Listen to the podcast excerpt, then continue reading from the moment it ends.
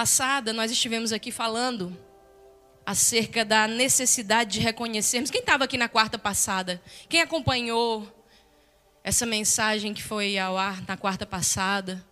Nós falamos aqui sobre a importância de reconhecermos os nossos pecados, as nossas limitações, de abrirmos mão do nosso orgulho que nos aprisiona numa falsa identidade, a necessidade de deixarmos essa capa de religiosidade onde nós escondemos as nossas lepras, as nossas mazelas da alma. E na ocasião eu falei algo que é o tema da mensagem de hoje. Porque eu falei que pior do que não ter ouvidos para ouvir o que o Espírito diz é ouvir e endurecer o coração. Então, diante disso, o tema da mensagem de hoje é não endureça o seu coração. Não endureça o seu coração, porque nós que somos filhos de Deus, nós recebemos uma capacidade que o mundo não tem. Nós temos acesso ao Espírito Santo. Ele foi enviado aos nossos corações e ele clama, Abba Pai, ele clama por relacionamento. Então, o Espírito Santo, ele anseia por nos convencer, nos direcionar, nos guiar e nos ensinar em toda a verdade. E eu quero dizer uma coisa para você: se você comprar, você vai saber disso o Espírito Santo fala.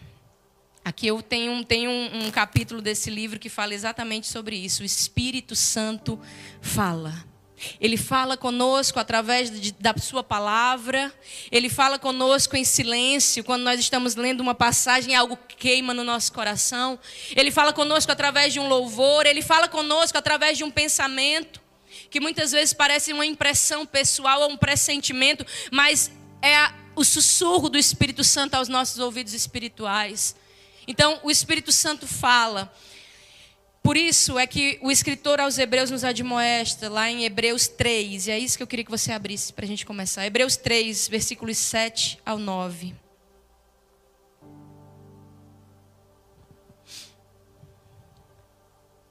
Nós vamos ler e vamos fazer uma oração, amém?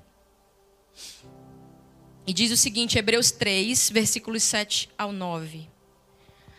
Assim como diz o Espírito Santo, hoje, se vocês ouvirem a sua voz, não endureçam o coração como na rebelião, durante o tempo de provação no deserto, onde os seus antepassados me tentaram, pondo-me à prova, apesar de durante 40 anos terem visto o que eu fiz. Pai, em nome de Jesus, que a tua palavra venha queimar nos nossos corações nessa noite. Que teu Espírito Santo possa nos convencer, possa falar conosco, possa nos direcionar e nos guiar em toda a verdade. Eu profetizo mentes e corações levadas cativas em obediência à tua verdade. Eu cancelo, eu anulo toda voz de engano e de mentira que queira trazer confusão, distração e roubar a palavra que vai ser ministrada em nome de Jesus. Em nome de Jesus. Se você ouvir a voz do Senhor, não endureça o seu coração. Ou seja, não finja que não é com você não queira fugir e se esconder. E entendendo a importância dessa audição espiritual para esse tempo que nós estamos vivendo, eu gostaria que você abrisse Isaías agora, Isaías 1, do 19 ao 20. Por que, que o escritor aos Hebreus, ele nos admoesta a não endurecer o nosso coração? Porque não ouvir a voz do Espírito Santo, ou melhor, ouvir e endurecer o coração gera uma consequência. E o profeta Isaías fala aqui. Se quiser colocar, se tiver aí a versão, eu preferia a versão Almeida, desse, porque aqui ele fala de ouvir. E a NVI não fala. Mas a minha versão diz assim, ó, Isaías 1, 19 e 20. Se quiserdes e me ouvirdes, comereis o melhor dessa terra. Ou seja, se você quiser e se você ouvir a voz do Senhor, e esse ouvir não é simplesmente escutar, é se você obedecer à voz do Senhor, você vai comer o quê? O melhor dessa terra.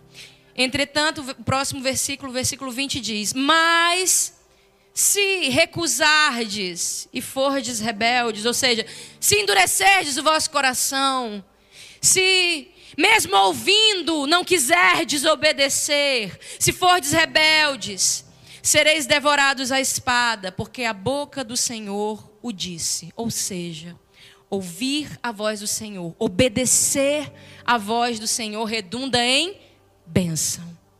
E não obedecer redunda em maldição.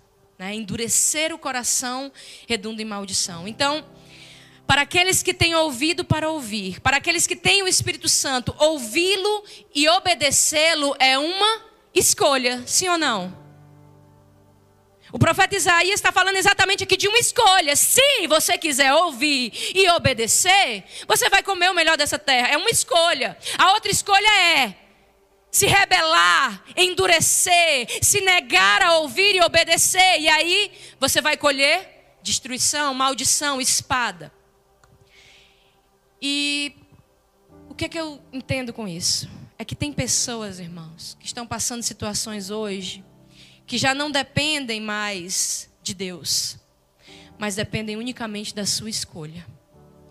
A Bíblia nos diz que salvação é de graça, amém? É favor e merecido, é o dom gratuito de Deus. Mas a Bíblia também diz que Jesus morreu por todos. A Bíblia diz que, que, o Senhor, que Deus entregou o seu único filho para que o mundo, foi para o mundo inteiro para que, mas para que todo aquele que nele cresce não perecesse. Foi pelo mundo, mas tinha uma seleção no meio do mundo. Era para aqueles que nele crescem. Então, Jesus foi entregue para o mundo. A Bíblia fala que o desejo de Deus é que todo homem seja salvo. Entretanto, por que, que nem todos estão salvos? Se Jesus morreu pelo mundo, se é desejo de Deus que todo homem seja salvo, por que, que não estão todos salvos? Porque as pessoas precisam fazer uma escolha. Elas precisam escolher. Jesus diz: Não foste vós que me escolheste, foi eu que escolhi a vós. Ah, pastora, mas quem escolhe é Jesus, então. Eu não... Ele disse que não fui eu que escolhi, foi ele que me escolheu, ok. Mas ele já fez uma escolha a seu respeito. A questão é: que escolha você faz? A respeito dele. Ele já escolheu você, mas que escolha você faz com a escolha que ele fez? O que vai definir o nosso futuro é a escolha que nós fazemos através da escolha que ele fez. Eu não estou entendendo nada, pastor. A escolha, escolha. Eu vou te dar um exemplo muito prático. A Bíblia diz que quando Jesus estava na cruz havia ali dois ladrões, amém? Um do lado direito, outro do lado esquerdo. E ele estava entregando a sua vida somente pela, pelo ladrão do lado direito. É isso? Não. Jesus estava entregando a sua vida pelos dois, sim ou não? Acontece que um escolheu blasfemar e negar, e o outro escolheu obedecer e se entregar e se render e dizer: Senhor, quando tu entrares no paraíso, lembra-te de mim, não esquece de mim. Oi, oh, irmão. Então, eu queria que nós pudéssemos meditar a respeito do que de uma de uma pergunta. Que escolha você está fazendo a respeito do que Jesus fez por você? Outra pergunta: que importância você tem dado à voz daquele que do céu fala com você? Porque as nossas escolhas, elas definem o nosso futuro. E não apenas nosso futuro, mas o futuro daqueles que nos cercam. A escolha dos pais define o futuro dos filhos, o destino dos filhos. E para ilustrar a importância de fazer escolhas direcionadas pela voz de Deus, eu gostaria de falar a respeito da vida de um homem descrito na Bíblia, Davi. E antes de qualquer coisa, antes de ler aqui, eu quero ler aqui uma passagem que ilustra um período da vida de Davi. Mas antes disso eu queria falar sobre Davi, sobre quem era Davi. Eu queria fazer um resumo sobre quem era Davi, de forma breve. Davi era alguém que desde jovem teve consciência do seu chamado. Ele foi ungido rei ainda muito cedo, alguns estudiosos dizem com 17 anos. Movido pelo Espírito Santo, Davi venceu Golias, um gigante, destruiu exércitos, conquistou territórios. Davi não era apenas guerreiro, mas ele era um adorador. Ele escreveu a maioria dos salmos. E o que eu acho mais interessante a respeito de Davi é que a Bíblia, a Bíblia descreve muitos homens. Descreve Daniel, que era tido como amável. Descreve é, é, Moisés, que era amigo de. Abraão, aliás, que era amigo de Deus. Moisés, que falava com Deus face a face. Mas a respeito de Davi, é o próprio Deus que dá um testemunho e diz: Eu encontrei Davi, um homem segundo o meu coração. É o próprio Deus que abre a boca para dizer, não foi alguém inspirado, foi o próprio Deus que disse: Davi é um homem segundo o meu coração. Então, Davi foi um homem que soube esperar o cumprimento das promessas. Ele esperou por mais de 15 anos para assumir o reinado, e mesmo depois de ter sido ungido rei, ele foi ungido e esperou 15 anos para assumir o reinado. Em paciência. Quando Davi assumiu o reinado, a primeira atitude dele foi buscar a arca da aliança. Que, havia sido retirada do povo de Israel, e ele vai lá buscar a arca da aliança porque simbolizava a presença de Deus, e ele queria estar perto da presença, porque ele entendia que sem a presença de Deus, ele não estava qualificado para governar, para exercer a função de rei. Davi é apresentado como um homem de caráter reto, alguém que nutria uma dependência total do Espírito Santo. Irmão, você vai ver, se você ler os relatos sobre a vida de Davi, você vai ver Davi o tempo todo perguntando: Senhor, é para eu, é eu ir para essa guerra? Senhor, é para eu subir? É para eu descer? Para onde eu tenho que ir, Jesus? Senhor, não era Jesus ainda, né? Ele não tinha revelação de Jesus. Mas, Senhor, para onde eu tenho que ir? O que eu devo fazer? Eu ataco, eu defendo. Davi, é, a estratégia de Davi era consultar o Espírito Santo para vencer as suas batalhas. Mas, diante disso tudo que eu estou contando a respeito de Davi, agora eu gostaria de ler um texto que está lá em 2 Samuel, capítulo 11. E eu vou ler aqui alguns versículos, porque não dá tempo de ler tudo, mas eu vou ler primeiro do 1 ao 6. 2 Samuel 11, do 1 ao 6. Decorrido um ano, no tempo em que os reis costumam sair para a guerra, enviou Davi a Joabe e seus servos com ele a todo Israel, que destruíram os filhos de Amon e sitiaram Rabá. Porém, Davi ficou em Jerusalém. Uma tarde, levantou-se Davi do seu leito e andava passeando no terraço da casa real. Daí viu uma mulher que estava tomando banho e ela era muito formosa.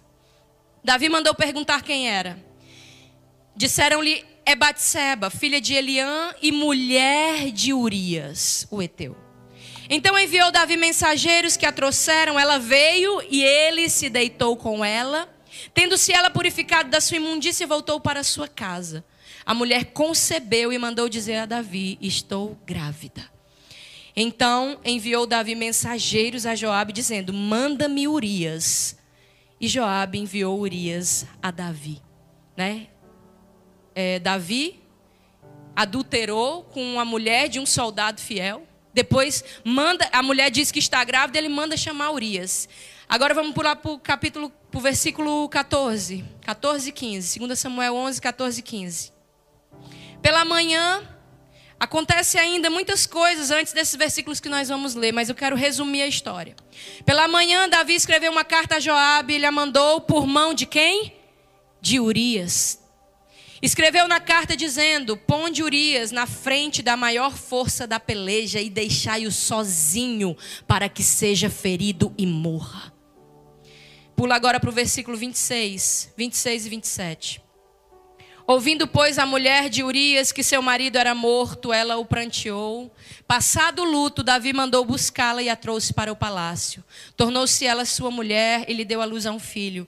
Porém, isto que Davi fizera foi mal aos olhos do Senhor. Irmãos, vocês entenderam aí? Eu tentei cortar para a gente entender só o contexto, porque aconteceram muitas coisas. Agora vamos fazer um comparativo. Você lembra do Davi que eu descrevi? Um homem íntegro, um homem dependente do Espírito Santo, um adorador. Será que você consegue acreditar que esse homem que eu descrevi é esse mesmo homem que nós vimos aqui, que adultera com a mulher, que para esconder o seu pecado, manda o seu soldado fiel, manda uma carta por ele mesmo, sentenciando a sua morte. E mandando que o comandante coloque aquele soldado na frente da batalha sozinho, para que ele seja ferido e morra. Irmão, é difícil acreditar que se trata do mesmo homem, sim ou não? E por que eu estou fazendo essa comparação? Exatamente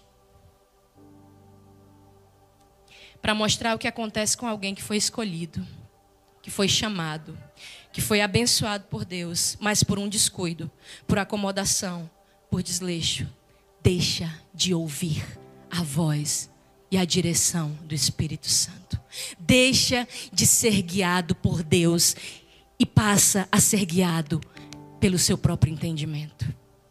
Porque, irmão, afinal das, no final das contas, não importa o quanto Deus nos ama, o quanto Ele já nos abençoou, o quanto Ele já nos usou, o quanto nós já servimos, o quanto nós já adoramos, o que define o nosso destino são as escolhas que nós fazemos na nossa trajetória, no dia a dia, a cada manhã, quando nós nos levantamos. E talvez você se escandalize, mas como pastora? Um homem que, que foi o próprio Deus deu testemunho dele que ele era segundo o coração de Deus. Como é que ele pode fazer coisas tão terríveis? Como é que pode, em um momento, alguém se mover completamente guiado pelo Espírito, mas em outro momento ser totalmente guiado pela carne? Posso dizer algo para você que talvez te escandalize? Esse Davi somos nós. Irmão, esse Davi é igualzinho a eu e você. Porque nós confessamos Jesus como Senhor e Salvador das nossas vidas. Nós recebemos uma natureza divina, amém? Nós recebemos o Espírito Santo que vem habitar em nós. E essa nova natureza, ela se submete à direção de Deus, ela anseia por comunhão com Deus. Ela nos leva ao lugar de oração e de adoração, mas apesar de termos essa nova natureza, ainda temos uma velha natureza. Porque a nova natureza não vem para substituir a velha, ela vem para dominar a velha. Mas ela só domina se ela for fortalecida. A velha natureza que ainda habita em nós, ela foi contaminada pelo pecado. Ela trabalha nas nossas vontades, na cobiça, nos desejos, na vaidade, no orgulho, no medo, na necessidade de aparência e na autossatisfação. E essas duas naturezas, elas vivem batalhando dentro de nós, ou é só dentro de mim? Só eu que ainda tenho velha natureza, todo mundo aqui já, já pode ser arrebatado. Oi, irmão. Elas vivem batalhando é exatamente a batalha de Gálatas 5. Por isso, Todos nós estamos sujeitos a sermos como Davi. Todos nós estamos sujeitos a uma hora ouvirmos atentamente a direção e sermos completamente guiados pelo Espírito, e outra hora endurecermos o nosso coração e sermos subjugados pela carne, pelos nossos desejos, e tudo depende das escolhas que fazemos diariamente, das mais simples, das que parecem mais insignificantes, até as mais importantes. Porque tudo que nós fazemos nos aproxima ou nos afasta da voz de Deus, da voz do Espírito Santo. Ô irmãos, sabe o que é interessante? É exatamente o que eu falei a princípio. Que Davi sempre se moveu mediante o direcionamento do Espírito. Mas em um determinado momento da sua caminhada, ele começa a achar que já está espiritual demais. Ele começa a achar que já está liberto demais. Que já pode ir a determinados lugares, ouvir determinadas conversas, estar com determinadas pessoas, porque ele já é crente demais. E ele começa a se afastar da voz de Deus e começa a ouvir muito mais a voz do seu coração. Ele começa a tampar os seus ouvidos espirituais sabe? E ele começa a esquecer a dependência. Esse é um risco muito grande. Ele começa a fazer escolhas por conta própria, negligenciando a direção do Espírito Santo. Acontece que essas escolhas conduzem a outras escolhas, amém? Porque, irmão, uma escolha errada, ela não vai só nos levar a caminhos errados, ela sempre vai nos conduzir a outras escolhas erradas. Você vê que eu falei aqui na, na quarta passada: pecados tolerados não param em si mesmos. Eles nos levam a outros pecados. Foi o que aconteceu com Davi. O pecado do adultério levou ao pecado do assassinato para encobrir o adultério e vira um ciclo que a pessoa não consegue mais sair. Então, Davi ele se desalinhou com o céu e veja você talvez pense que Davi pecou quando ele adulterou, e eu te digo que não. Irmãos, tem escolhas que parecem inofensivas, mas que são a porta de acesso ao pecado. Sabe quando foi que Davi errou? Sabe qual foi a primeira escolha que, errada que Davi fez? Foi ter ficado em casa quando o tempo era ir para a guerra. Irmão, a pastora tem problema ficar em casa? Não, irmão, não tem problema ficar em casa, não tem problema descansar, não tem problema viajar, não tem problema se um dia, um mês você não consegue estar aqui no culto para descansar com a sua família. Eu também faço isso de vez em quando, de vez em quase nunca, mas eu faço. Porque o meu prazer está aqui, eu já disse, nosso prazer está na casa do Senhor, é, é nos átrios dele. Eu não troco os átrios do Senhor por nenhum outro lugar. Mas não tem problema. A questão é que a palavra diz que no tempo em que os reis saíram para a guerra, ele, Davi, que era um rei, decidiu, escolheu por conta própria ficar. Oi, irmãos. Davi perdeu o tempo do céu, porque Davi sabia qual era a vontade de Deus para ele naquele momento. Mas ele decidiu deliberadamente desobedecer. Ah, pastora, não tem problema não, Deus entende. Eu estou cansado, eu trabalhei demais, eu servi demais, eu já orei demais.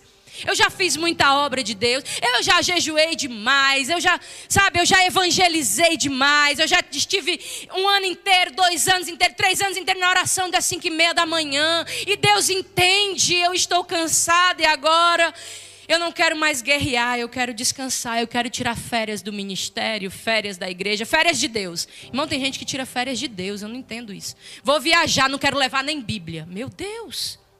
Como assim? Quero descansar. Em teus braços é o meu descanso. Ei, irmão, o meu descanso não está numa rede armada na varanda, ah, no pé da praia, não. O meu descanso está nos braços do meu Senhor. Ele é o nosso descanso. Sabe? Então, Davi preferiu ficar em casa, e ficar em casa parecia algo inofensivo, algo salutar, normal. Ele não sabia que o que seria descanso se tornou um caminho de morte. Quando a Bíblia fala de morte, irmão, não, não é apenas morte física, mas morte espiritual. É por isso que Paulo nos exorta lá em Gálatas 6 e 8: quem semeia para a sua carne, da carne colher, colherá destruição. Mas quem semeia para o espírito, do espírito colherá vida eterna. Quando andamos segundo a carne, quando alimentamos a nossa carne, quando atendemos unicamente aos desejos da nossa carne, em desobediência à palavra de Deus, torna-se impossível desenvolver algo importantíssimo, um fruto do espírito que se chama domínio próprio. Quando você começa a ceder aos desejos da carne, mais distante você fica do domínio próprio. Mais distante você fica do controle. Você entra num desgoverno. Você volta ao jugo da escravidão do pecado, abrindo pequenas concessões. Davi, irmãos, ele perdeu o tempo do céu quando ele decidiu negligenciar a voz do Espírito Santo. A Bíblia diz que ficando em casa numa tarde, descansando, dormindo, e deixa eu dizer uma coisa: esse sono não era um sono natural, era um sono espiritual. Sabe? Aqui fala de um Davi que estava dormente, insensível, distante da voz de Deus. E a palavra diz que depois desse sono, depois de, de, de não conseguir mais ir à igreja, de não estar mais nos cultos, Davi, ele vai para o terraço e ali ele, ele vê algo. Ele percebe uma mulher tomando banho e ele manda saber quem era aquela mulher. E a mulher era esposa de um dos seus soldados. Irmãos, se aquela mulher esposa de um soldado de Davi, provavelmente aquela mulher não tinha se mudado naquela semana. Urias era um soldado fiel, era alguém que já caminhava com Davi há algum tempo. Então, provavelmente, Urias já morava próximo ao palácio há algum tempo. E provavelmente aquela mulher tomava banho regularmente naquele terraço há algum tempo. Irmãos, e aí Davi saiu viu aquela mulher que sempre esteve ali, que sempre se banhou ali, e ele viu uma coisa que ele nunca tinha visto. Por quê? Porque quando nós estamos focados no propósito de Deus, quando o nosso coração está voltado para fazer a vontade de Deus, quando nós temos intimidade, quando nós ouvimos a voz do Espírito Santo, quando nós não endurecemos o coração para Ele, nós estamos guardados. Nós vamos deixar de ver, enxergar muitas coisas. Nós vamos deixar de tropeçar em muitas pedras, sabe por quê? Porque lá no Salmo 31 e 20 diz que Ele nos esconde no secreto da Sua presença. No secreto da Sua presença nós estamos guardados. Irmão, se você entra no secreto da presença, Ele te guarda. Ele guarda os teus olhos, Ele guarda os teus ouvidos, Ele guarda a tua mente, Ele guarda o teu coração. Mas naquele momento, Davi estava distante do secreto da presença.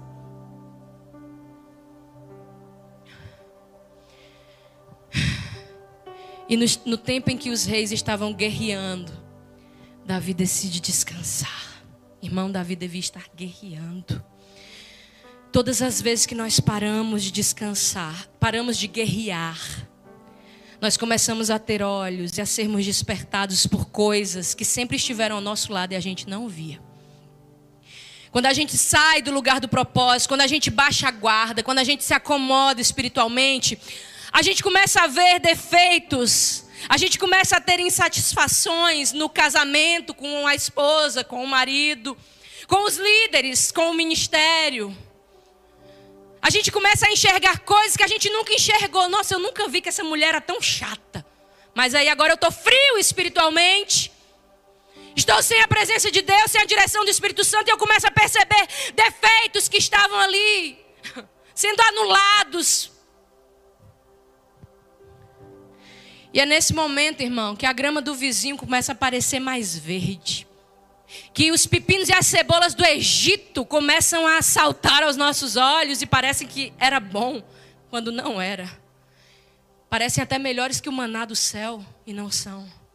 Os olhos de Davi foram abertos para o pecado, ele foi seduzido pela cobiça dos olhos. Irmão, depois que o pecado nos captura, é igual Sansão, atado em cadeias e os olhos furados, fica cego espiritualmente. É por isso, irmão, que eu, eu entendo que quando você vai. Por que é mais fácil trazer alguém que nunca ouviu falar de Jesus, que está aí ferido no mundo? Ele via aqui na igreja, ele ser tocado, ouvir a voz do Espírito Santo, se converter e se tornar um crente penteca, cheio do Espírito Santo. Do que trazer alguém que viveu a vida inteira no Evangelho e que se desviou. Por que é mais fácil? Porque quando é só para se converter, irmão, é só um véu que precisa ser retirado. Agora, quando é alguém que tem que voltar, que já esteve no Santo dos Santos, os olhos foram arrancados, foram furados, a cegueira é muito maior, a dificuldade é muito maior, é sete vezes mais difícil trazer um desviado de volta para a casa do Senhor. Irmãos, assim Davi cometeu adultério com a esposa de um dos seus soldados e diabolicamente arquitetou um plano para maquiar o seu pecado, simplesmente para manter a sua reputação. Nós não lemos o capítulo todo, mas se você ler depois o relato, você vai ver o quão diabólico, o quão frio, calculista Davi foi.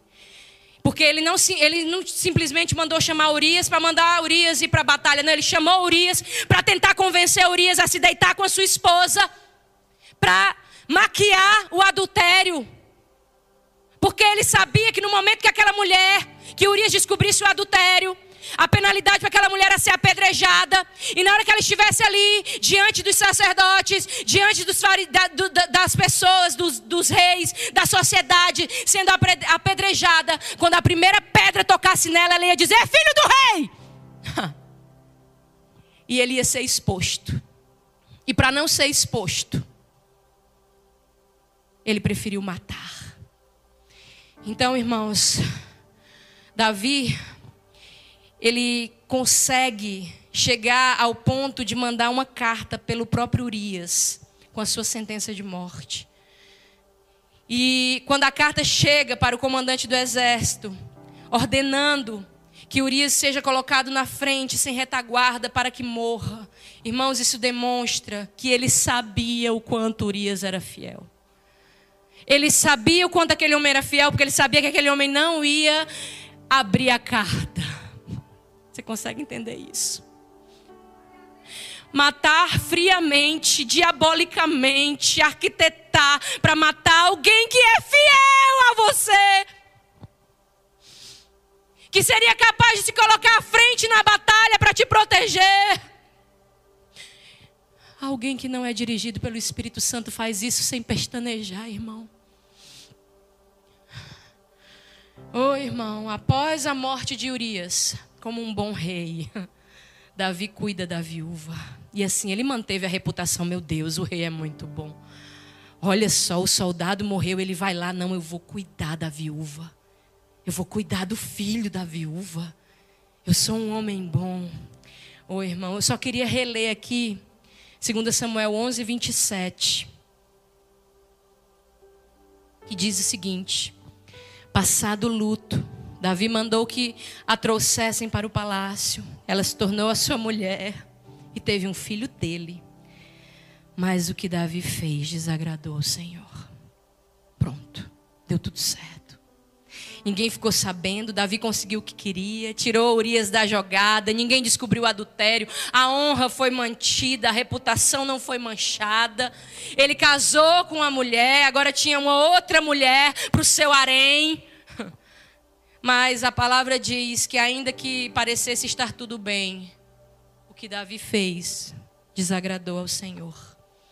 Irmão, e quando desagrada a Deus, Hebreus 4 e 13 diz: Nada em toda a criação está oculto aos olhos de Deus.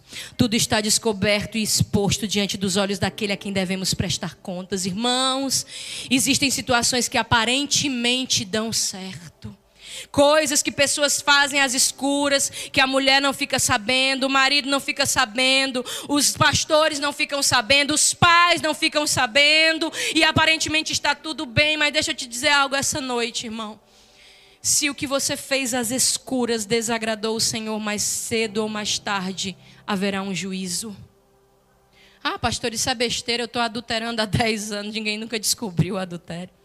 Que bobagem, pastor. Eu venho aqui todo domingo, ó, dou a paz Senhor, sento, estou em fornicação ó, há, há, anos com a minha namorada aqui dentro da igreja e ninguém nunca descobriu, ninguém nunca falou nada, nada aconteceu, não morri. E Ei, irmão, não se engane. De Deus não se zomba, e quem diz isso não sou eu, é a palavra de Deus. Sabe? Deus, ele não se deixa escarnecer, e tudo aquilo que o homem plantar, isso ele ceifará. Assim como nem sempre a bênção de Deus se estabelece de imediato, o juízo também não se estabelece de imediato, irmão. O próprio Davi é um exemplo. Deus ungiu Davi rei, mas levou 15 anos para Davi assumir o reinado. E Deus rejeitou Saul, mas levou 15 anos para ele sair do reinado. Então você pode estar sentadinho aí, dando a paz do Senhor todo domingo, ouvindo a palavra, e está sendo rejeitado por Deus. Aquilo que fazemos em oculto um dia é revelado. E ainda que não seja revelado, isso não nos poupa das consequências terrenas e não nos poupa das consequências eternas. Muito menos das consequências eternas. Porque o que escolhemos fazer hoje vai definir o nosso dia de amanhã. Eu não posso ler tudo para não ficar muito longo, extenso, mas depois eu quero que você leia 2 Samuel capítulo 12, para não ficar só nas minhas palavras, do 1 ao 14, que é quando Natan conta a história da cordeirinha para Davi. De, irmãos, Deus usa profetas usa pastores, usa líderes muitas vezes para afrontar pessoas, não é para expor, não é para envergonhar, é um ato de misericórdia de Deus sobre a vida daquela pessoa. Para que aquela pessoa confesse, para que aquela pessoa se arrependa, para que aquela pessoa deixe. Natan foi um ato de misericórdia de Deus sobre a vida de Davi. Natan chega para Davi, o rei, e ele diz: Olha, Senhor, eu quero que o Senhor julgue essa causa, porque Davi era rei e ele julgava a causa de Israel. Tem um homem que vai chegar alguém de viagem, chegou alguém de viagem, e ele queria fazer um banquete para essa pessoa. E ele tem muitos cordeiros, ele tem muitos pastos, ele tem muitas ovelhas. Mas ele pegou a única cordeirinha do seu servo a cordeirinha que dormia no seu regaço e matou para servir ao outro. O que deve acontecer com esse homem, rei? E o rei olha enfurecido, indignado. Porque, irmão, quando a gente está em pecado, o pecado dos outros saltam tão alto diante dos nossos olhos, irmão. E ele, indignado, diz: Este homem deve pagar quatro vezes aquilo que ele usurpou. irmão, Irmão, o pecado cega, mas não só cega, o pecado mata. Davi não sabia que ele estava julgando a si mesmo. Ele disse: Esse homem é digno de morte. Irmãos, a palavra diz que Davi não morreu, amém? Se você ler lá o relato de, de 2 Samuel 12, você vai ver que Davi não morreu. Você vai ver que Deus perdoou o pecado de Davi. Deus perdoa pecado aqui? Você sabe dizer se Deus perdoa pecado? Amém? Você pode dizer amém? Amém. Deus perdoa pecados, mas não nos livra das consequências dos nossos pecados. Tudo que o homem semear, ele vai colher. Então nós precisamos ter consciência de que as escolhas que fazemos hoje trarão consequências não só para as nossas vidas, para o nosso futuro, para a eternidade, mas também para as gerações que virão após nós. Porque através das escolhas, dos pecados, irmão, se você ler lá o relato de, de, de 2 Samuel 12, você vai ver que Davi ele sentencia a sua própria morte. E ele sentencia que esse homem que cometeu esse pecado deveria pagar quatro vezes mais.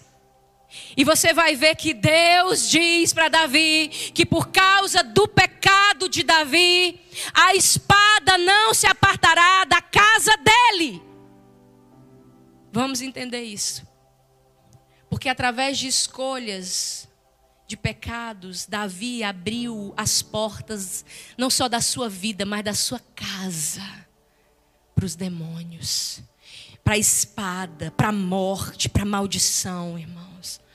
Irmãos, através das escolhas e dos pecados, existem pessoas abrindo portas para Satanás entrar com tudo dentro das suas casas. Sabe? Abrindo portais de legalidade, de maldições que vão atingir em cheio e destruir a vida daqueles que essa pessoa diz que tanto ama, que são os filhos. Quem aqui ama seus filhos? Você pode erguer a mão se você tem filhos? Você ama seus filhos? Você quer o melhor para os seus filhos? Não abra a porta da sua casa para demônios. Porque foi isso que Davi fez através do pecado do adultério, do assassinato. Sabe? Irmão, tem pessoas que preservam tantos filhos, cuidam tanto da alimentação, é BLW. Não, vai comer só frutinha, vai comer só brócolis, cenoura. Não, vai mamar até os seis meses. Aí cuida da alimentação, cuida dos estudos, é a melhor escola. Não, tem que estar presente, sabe? Eu tenho que ver o que, é que meu filho assiste, o que, é que meu filho ouve, o que é está acontecendo. Eu tenho que acompanhar meu filho, com quem ele está se envolvendo. Mas essas mesmas pessoas, irmão, quando se encontram enlaçadas pela cobiça da própria carne, são tão egoístas só pensam em si mesmos, nas suas vontades, esquecem que as suas escolhas afetam 100% a vida dos seus filhos. Se preocupou tanto com a comida, se preocupou tanto com a escola, se preocupou tanto com a roupa e esqueceu da vida espiritual dos filhos. Traga seus filhos para a igreja. Você não leva para o shopping, você não leva para os aniversários, você não leva para todo. Traga para a igreja. Você não leva para a escola, traga para a igreja.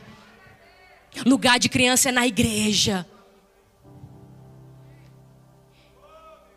Então, meu irmão, às vezes nós estamos tão preocupados com o que o mundo está ensinando para os nossos filhos, estamos tão preocupados em preservar os nossos filhos da interferência do mundo. É, o YouTube é infantil, os conteúdos são bloqueados para ele não ter acesso, sabe? Aí a gente esquece que o testemunho que nós damos e as escolhas que nós estamos fazendo é o principal. Não é o que vem de fora, é o que está dentro que vai ministrar na vida dos filhos. Eu lembro, irmão, eu não ia nem contar esse testemunho, mas. Já contei certa vez, mas eu lembro de ouvir alguém falar assim: bebê, com o filho bebê no braço. Meu filho nunca vai assistir isso aí. E meus filhos assistindo a Peppa Pig. Essa Peppa é endemoniada. Meus filhos nunca vão assistir Peppa Pig. Esse demônio nunca vai entrar na minha casa. Amém. Eu, eu respeito. Tem coisas que eu proíbo meus filhos de assistirem. Mas essa pessoa estava certa, irmão, em desejar preservar a vida do seu filho, de, dessa influência que ela considerava nociva. Eu faço isso. Acontece que essa mesma pessoa, que não deixava o filho ver determinado desenho, após alguns anos estava adulterando, estava sendo um péssimo testemunho, destruindo o seu casamento e destruindo a vida daquele que ela tanto quis proteger. Meu irmão, filhos netos estão pagando hoje por pecado semeado na vida dos pais. Então, Davi decretou o seu próprio julgamento na conversa com Natã. Ele decretou que o homem tinha que pagar quatro vezes mais. E mal sabia ele que ele estava decretando essa sentença para ele próprio. Davi matou Urias, irmão, presta atenção. Quantos filhos de Davi morreram depois disso? Quatro. A sentença se cumpriu. A primeira colheita de Davi foi a morte do filho da relação com Batseba. Porque através dos seus pecados, Davi abriu a porta para que o espírito da morte entrasse na sua casa. A palavra diz que Davi orou, chorou, clamou, jejuou pela criança, mas a criança morreu. Irmão, tem coisas que nós fazemos que podem ser revertidas, sabia? Mas tem coisas que não são contornadas com as nossas orações. Tem coisas que não dá para a gente reverter orando, sabe? Algumas consequências dos nossos atos, não tem oração, não tem jejum, não tem clamor, não tem nada que possa reverter. Depois desse filho ter morrido, mais tarde, um outro filho de Davi estuprou a própria irmã, dentro de casa. Porque através do adultério, Davi abriu a porta para a entrada do espírito de prostituição dentro da sua casa. Irmão, deixa eu dizer uma coisa para você. Pessoas que cometem adultério não estão apenas traumatizando os filhos, estão entregando os filhos na mão dos demônios de prostituição. Sabe? Abrindo portas na vida dos filhos para sofrerem abusos, para entrarem em vícios de pornografia, de masturbação. A maioria dos casos que, onde existe abuso, inclusive abuso incestuoso entre irmãos, entre, entre tios, entre pais, pai e filho. A maioria desses casos, como foi o caso do filho de Davi com a própria irmã, acontece por causa das portas que os próprios pais abrem na vida dos filhos, por causa do adultério, por causa do pecado. A terceira colheita de Davi ao se rebelar contra Deus e quebrar os princípios de submissão, Davi também abriu a porta para o espírito de rebeldia, e você vai ver isso na vida de Absalão, filho de Davi que se rebelou contra o próprio pai. Tentou tomar o reinado, se deitou com suas concubinas em praça pública, por quê? Davi, ele, ele se deitou com Batseba em praça pública, irmão. Ele levou para dentro do palácio, para as recâmaras do palácio, amém? Ele fez em oculto. Acontece que aquilo que você faz em oculto se torna vergonha explícita na filha dos filhos. E foi o que aconteceu com Davi. Tem pais que não sabem por que, os filhos hoje se prostituem, vivem na prática homossexual. Porque talvez os pais até digam, não, pastora, eu não tenho isso, eu nunca adulterei. Mas casou em pecado. Dentro da igreja. Não, pastor, eu, eu casei em pecado, mas eu estava lá no mundo, ok. Estava no mundo, não conhecia Jesus, não conhecia a verdade caiu em pecado, casou em pecado, sem conhecer a verdade, os pecados do tempo da ignorância são aliviados, irmãos. Agora, dentro da igreja, ouvindo um discurso desse, fazendo curso de noivo na cara dos pastores, negando o pecado e casando em pecado, é maldição.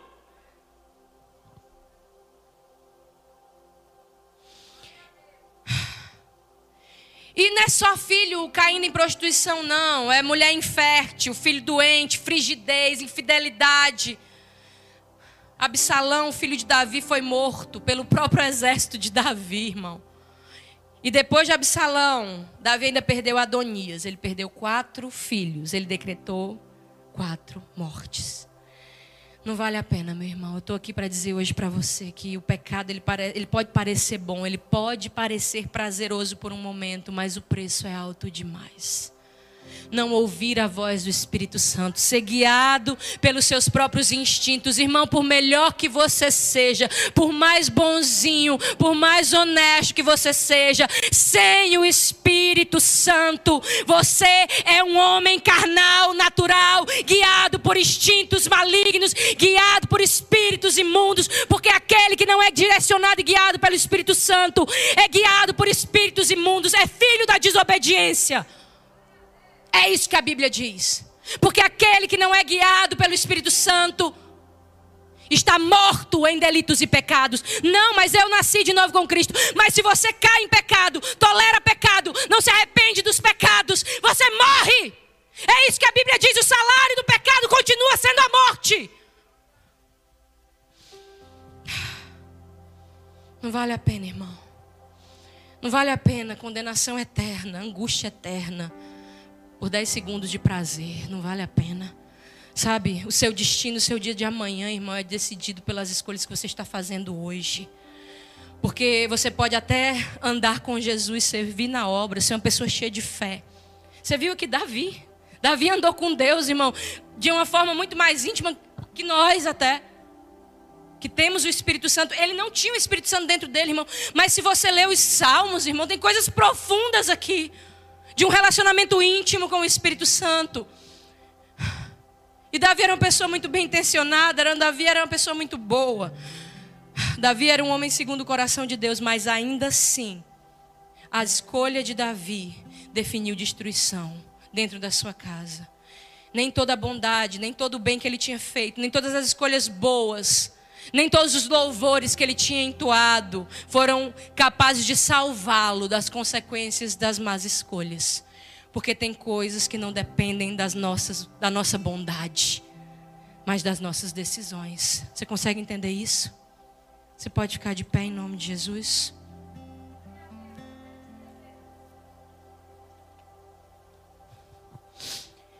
Eu queria dizer que essa palavra não é palavra de condenação, amém? Não é uma palavra de julgamento. Quem sou eu, irmão? Eu também estou suscetível e sujeita a ser como Davi. Mas é uma palavra de alerta. É uma palavra que nos admoesta a estarmos vigilantes. O apóstolo Paulo diz lá em Romanos 13 que nós precisamos conhecer o tempo e despertar do sono. Ei, igreja, é tempo de despertar do sono.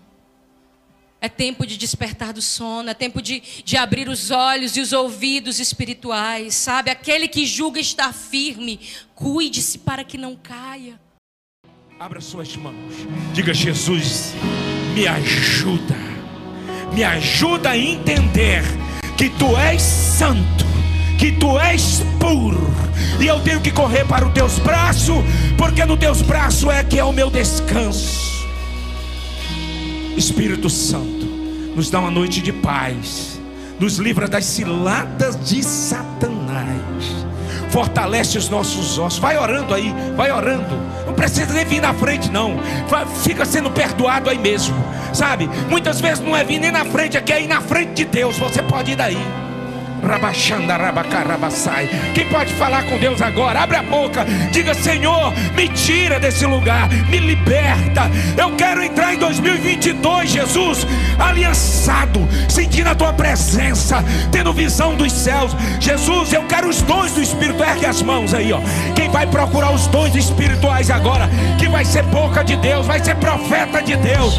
Deus quer levantar uma geração de profeta, profetas poderosos, profetas profetas cheios da unção, cheios do poder, cheios da glória, cheios da autoridade. Ah, poder no sangue de Jesus. E eu ergo a minha voz e eu profetizo que o inferno vai cair aqui nessa cidade. As vidas vão ser libertas. Domingo vai haver uma explosão de salvação aqui, porque você vai convidar as pessoas. Ei,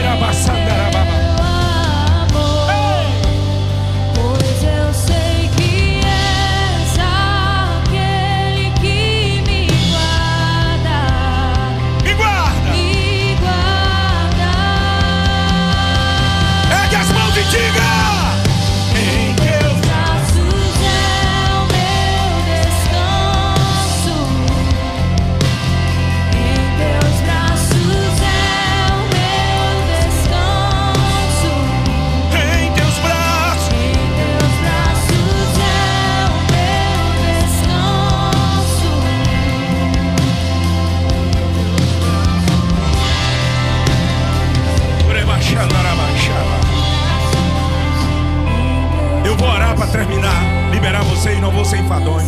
Que Deus abençoe vocês. Vai na paz. Eu quero um minutinho com os pastores aqui na sala. Vai na paz.